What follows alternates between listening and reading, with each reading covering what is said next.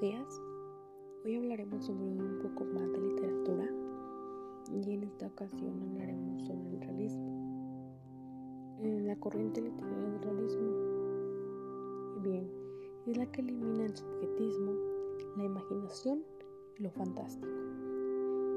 Es decir, que en esta ocasión ya no solo se basa en tu imaginación y más allá, sino es un aspecto de mostrar la realidad esto lo elimina. Solo tienes que mostrar tu, tu realidad, tu mundo, no tu mundo irreal, sino tu mundo real. Bien, los intereses de los autores se encuentran en lo cotidiano. Esto implica que debías hacer una profunda observación del contexto y de los personajes que se pretendían describir, como si se hiciera retratos con las palabras. La descripción detallada de las acciones, las características los personajes requerían un lenguaje sobrio y los diálogos debían mostrar el habla propia de los personajes. Esto implicaba una observación minuciosa por parte de los actores que al mismo tiempo debían mantenerse al margen.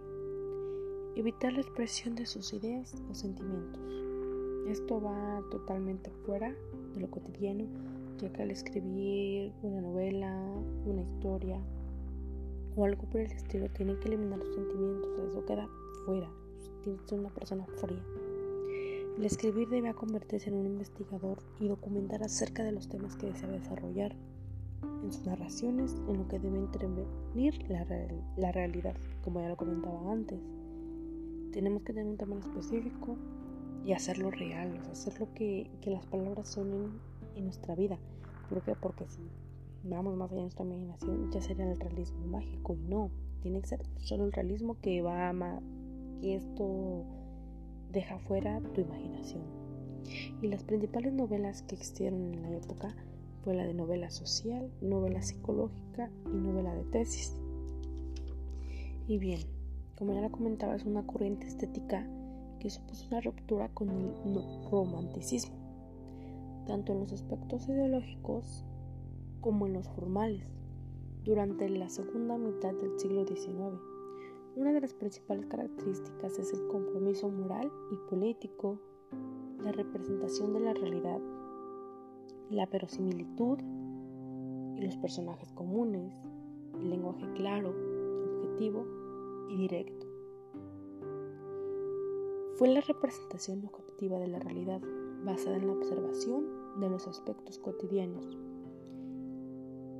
que daban la vida de la época. El realismo pretende la reproducción exacta, completa, sencilla del ambiente social y la época en la que vivimos.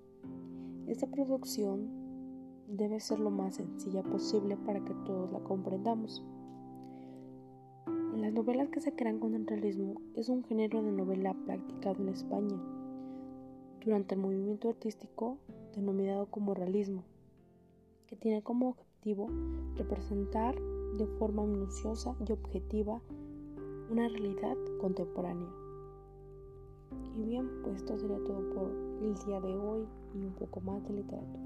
Gracias.